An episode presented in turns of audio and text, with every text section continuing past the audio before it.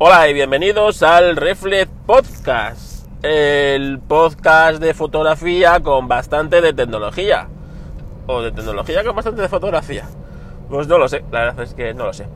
Bueno, pues la verdad es que me habéis dado bastante feedback al episodio anterior, así que como no podía ser de otra manera, vuelvo a grabar en precario. Estoy conduciendo por una de mis carreteras favoritas. Y es que a mí conducirme una carretera de montaña me gusta bastante.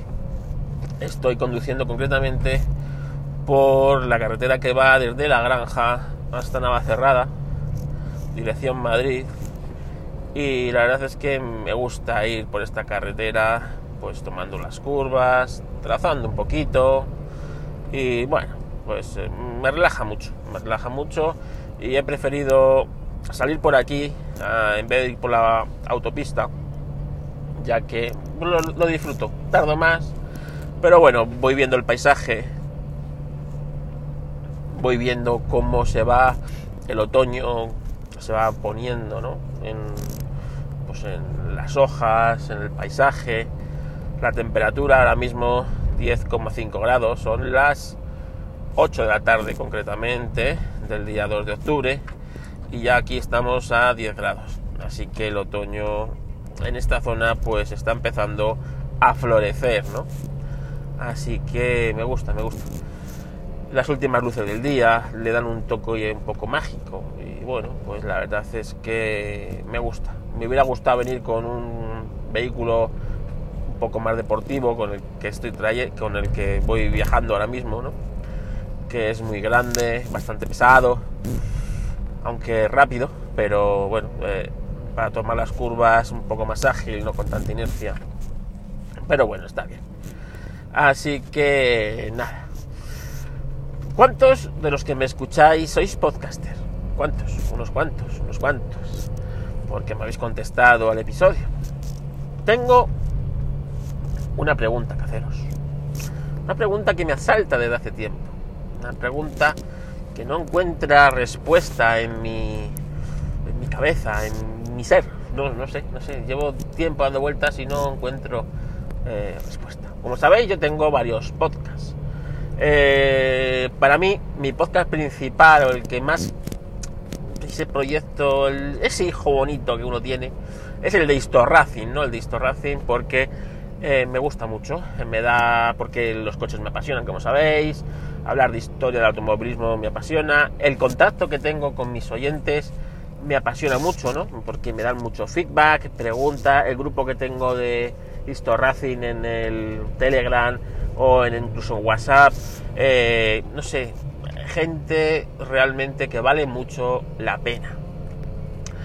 Pero, eh, claro, entonces yo, de mm, tantos años que llevo escuchando podcast, muchos, muchos, más de 10, más de 12, eh, siempre es eh, conseguir oyentes, conseguir oyentes, conseguir oyentes, ¿no? Oyentes, oyentes, oyentes. Cuanto más me escuchen, cuanto más me sigan, cuanto más, cuanto más. Pero yo ahora mismo estoy en esa impasse en el que no sé si quiero más. No me merece la pena tener más oyentes. Merece la pena llegar a más metas. Vosotros, los que me escucháis, seguro que tenéis muchos más oyentes. Eh, venga, si las cifras están ahí. Historracing lo escuchan aproximadamente entre 750 y 1000 eh, descargas por episodio. Incluso hay episodios que se han disparado a cerca de 2000 descargas, pero bueno, no es lo habitual. 750 1000 oyentes tiene Historracing. Merece la pena, merece la pena eh, tener más oyentes. ¿Para qué? ¿Para qué? Si, vamos a ver, ¿monetizamos el podcast? No, no lo monetizamos como la inmensa mayoría de podcasters. Entonces, ¿para qué? ¿Para qué queremos tener más oyentes? ¿No es mejor, no es mejor tener calidad de oyentes? Tener esos oyentes, pues como los que tengo yo en Historracing, oyentes de calidad, oyentes que sí, que valoran tu tiempo, ¿no? El tiempo ese que eh, inviertes o invertimos los podcasters en grabar, Y no quizás en este podcast, ¿no? Este podcast de Reflex Podcast no es el ejemplo ese, ¿no? Porque mirar cómo estoy grabando. Mientras voy conduciendo, subiendo ahora mismo ya el puerto de Navacerrada, ¿no? Eh, no, pero Historracing, por ejemplo, Historracing cuesta mucho sacarlo. Cuesta mucho porque hay que documentarse mucho, hay que mirar varias fuentes, hay que hacerse una composición de la idea y hay que razonarla y exponerla, ¿no? Y aunque a veces son podcasts de una hora, el hacer esa hora, a ver si puedo seguir hablando, o el catarro este que tengo me va a impedir hablar. Bueno, como os digo, pues esa hora de, pues de podcast, a lo mejor son 20, 24 horas de, trabajo detrás, ¿no? Un trabajo que se hace gratis, se hace desinteresadamente por el amor, pues el amor al arte, ¿no? El amor en este caso al automovilismo, a comunicar, a, pues, a compartir esta afición. Como, pues yo que sé, como lo hacéis vosotros, eh, por ejemplo Ángel de Yugi, ¿no? que es el que me ha animado a hacer este especie de podcast tecnológico fotográfico. Y como sé que sois varios los podcasters que me escucháis, ¿no pensáis lo mismo? ¿Para qué, para qué queremos tanta audiencia si no monetizamos? Es decir, ojalá... Eh, y luego, es que vivimos en España. No, no vivimos en Estados Unidos. Aquí el podcast no se conoce. Un podcast, es decir, eh, las empresas no saben lo que es un podcast, no les importa lo que es un podcast y no saben mm, lo que puede ser un podcast, ¿no? Porque, por ejemplo, volvemos a Historracing. No voy a poner otro, otro podcast de ejemplo, pero podría poner otro podcast de ejemplo. Pero voy a Historracing, que es mi podcast, y así no me meto en líos. Eh, todos los que escuchan Historracing son aficionados a los coches, les encanta, locos de los coches, que les encanta los coches, que viven para los coches, que tienen coches, que disfrutan de sus coches.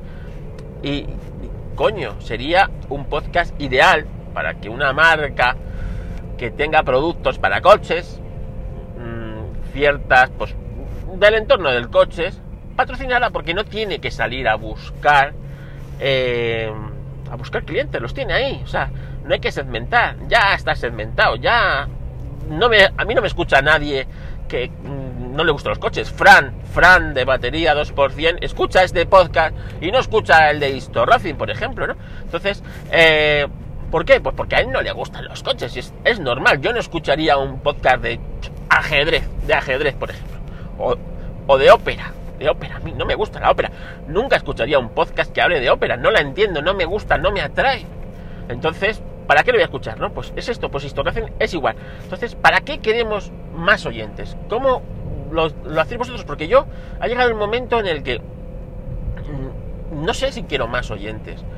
Imagínate que de repente, que no va a ser el caso, porque como os digo, Historracing pues es un podcast muy de nicho, muy tal, eh, pero que de repente se disparara a 3.000, 4.000, 5.000 descargas Historracing. ¿Esto qué, qué, qué traería? ¿Qué consecuencias traería? Tener que publicar más frecuentemente, tener que aguantar a trolls, tener que... Eh, no sé, ¿para qué? Si en el fondo no lo monetizo, no lo puedo monetizar, no se puede monetizar. Entonces, ¿para qué quiero más? Oyentes, y con los que tengo son fieles, eh, mm, me dan feedbacks, me dan, pues, por aquí. O sea, entonces, como no encuentro una respuesta, os la lanzo aquí, en Refresh Podcast. ¿Cómo lo tratáis vosotros? ¿O, qué forma de lo tenéis? O no sé, no lo sé. Me podéis contactar con otro podcast, por ejemplo. O con, bueno, o como queráis, ¿no? O por Twitter o por Telegram. ¿Cómo vosotros lo gestionáis? ¿O qué habéis pensado, ¿no? El, ¿Por qué? Porque realmente, pues no lo sé. O sea, eh, ¿para quién? ¿Para qué? O sea, ¿para qué quieres más? O sea, si con lo que tienes estás bien, estás a gusto, no te supone eh, una, o sea, un sobreesfuerzo, ¿no? De, yo imagínate que ahora tuviera que estar bloqueando trolls o, yo qué sé, ¿sabes? O aguantando comentarios despectivos o cosas de estas, ¿no? Que pasa cuando, pues, cuando, pues como en, en YouTube o en estos sitios o pues, pues empieza a venir gente de vete tú a saber qué, ¿no? Que parece que les, que les debes algo, ¿no? Que esto se lo haces para divertirles a ellos. Pues, pues, pues no les, pues eso yo mm, ahí llevo un tiempo y no soy capaz, no soy capaz de dar con la tecla. Así que si vosotros, podcasters que me escucháis, tenéis la respuesta o, tenéis otra forma de verlo, os lo agradecería que me lo hicierais saber, porque a ver si posiblemente el que esté equivocado soy yo, ¿no? Pero, pero bueno, no lo sé, no lo sé, eh, estoy ahí. Bueno, así que nada. Ángel, Ángel de Yubik, otra vez eh, vuelve a salir en este podcast porque me ha dicho que quiere que le diga las aplicaciones que uso en mi móvil. La verdad es que y esto lo voy a hacer más adelante, Ángel, porque sabes que estoy en una época de cambio, de una época de cambio un poco de todo en mi vida. Sabéis que en la vida hay momentos en los que, bueno, pues las circunstancias te llevan a cambiar cosas, ¿no? Y una de las cosas que llevo, estoy en esa mm, transformación es el tema de, eh, de mi vida digital, digamos. Y es que sabéis que yo soy maquero, eh, pues estoy en el entorno de iOS y la verdad es que eh, yo siempre he sabido que yo soy maquero.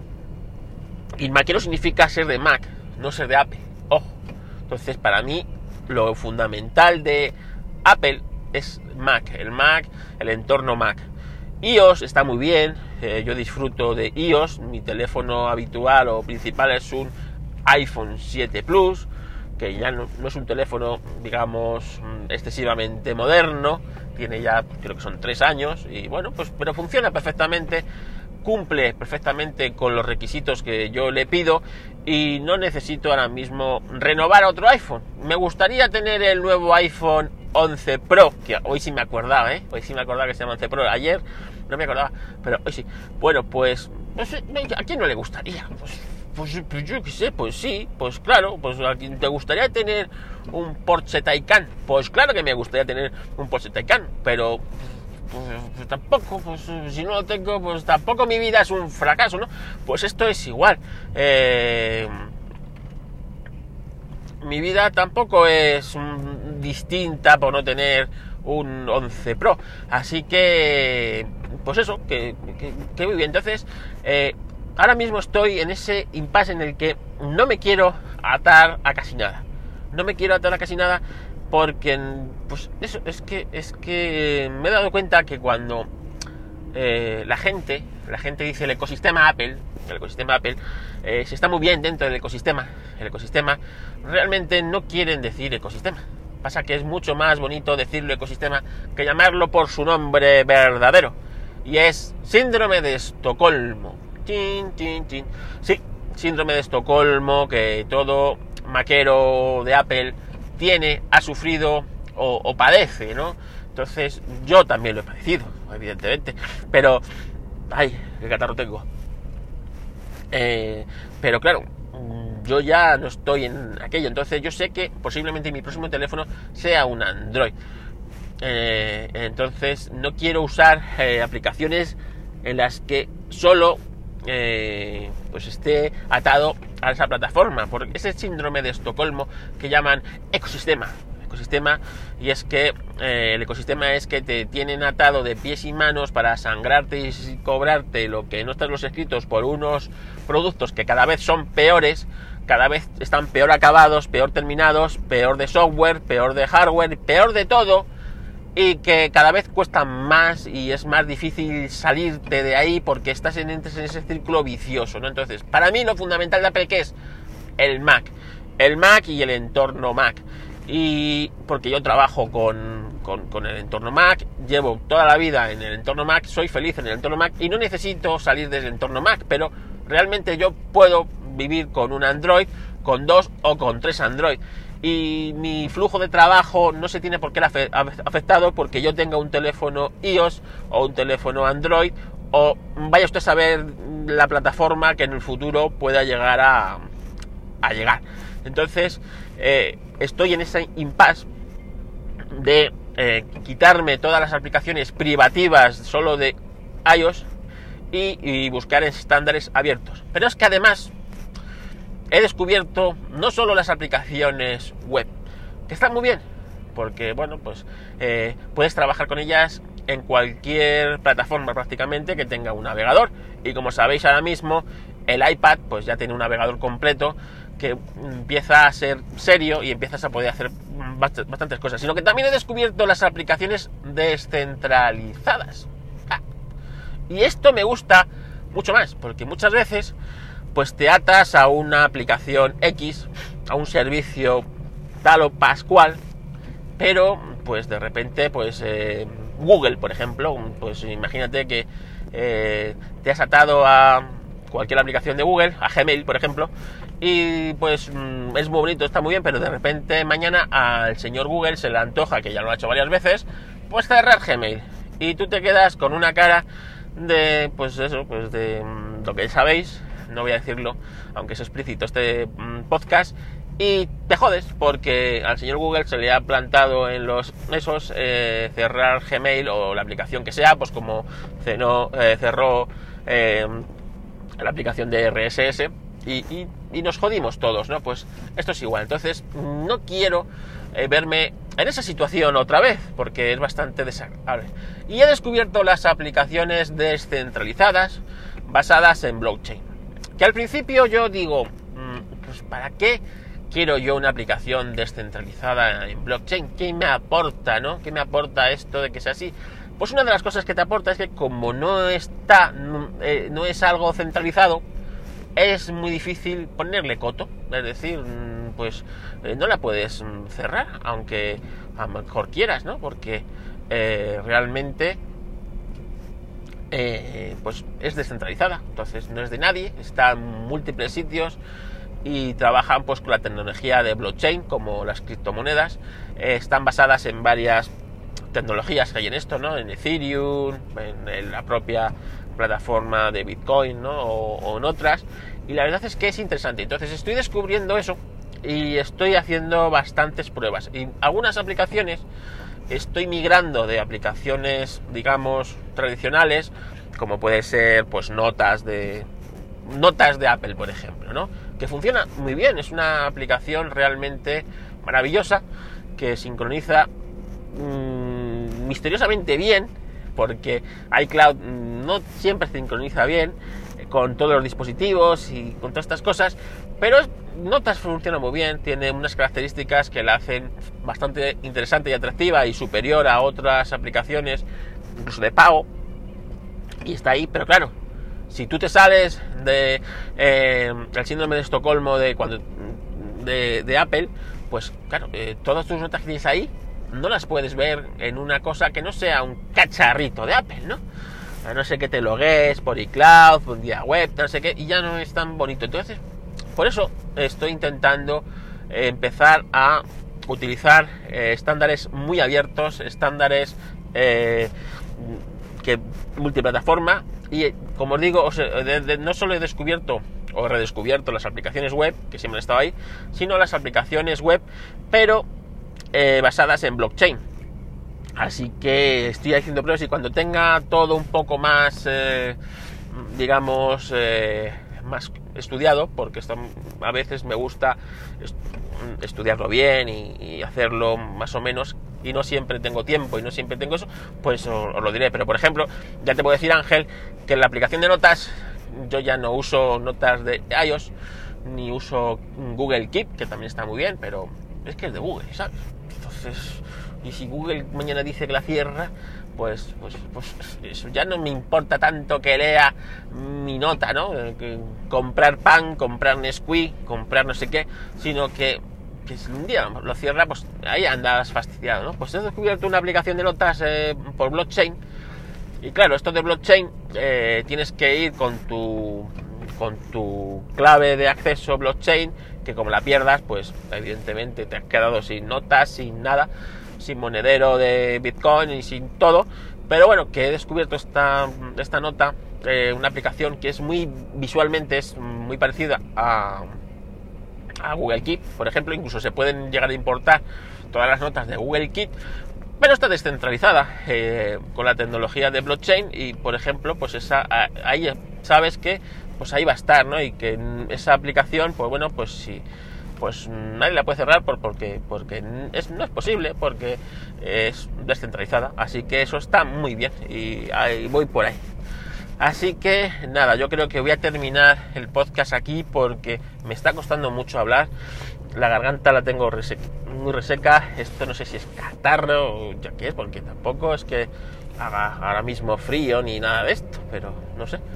Ni, ni estamos sufriendo unos cambios de tiempo brutales, pero realmente me cuesta. Tengo un poco de tos, bastante mucosidad y no sé, pues eso, que un catarro otoñal, pues pronto empezamos como se nota que nos hacemos muy, muy mayores.